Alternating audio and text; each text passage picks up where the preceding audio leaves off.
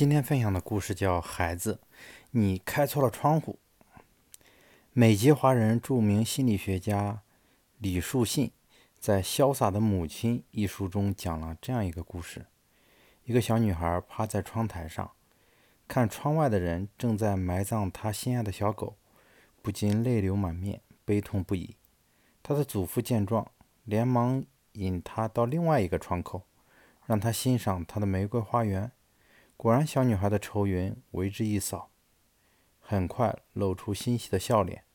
老人托起外孙女的下巴说：“孩子，你开错了窗户。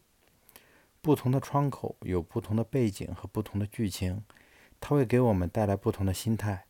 人生路上，快乐生存才是根本。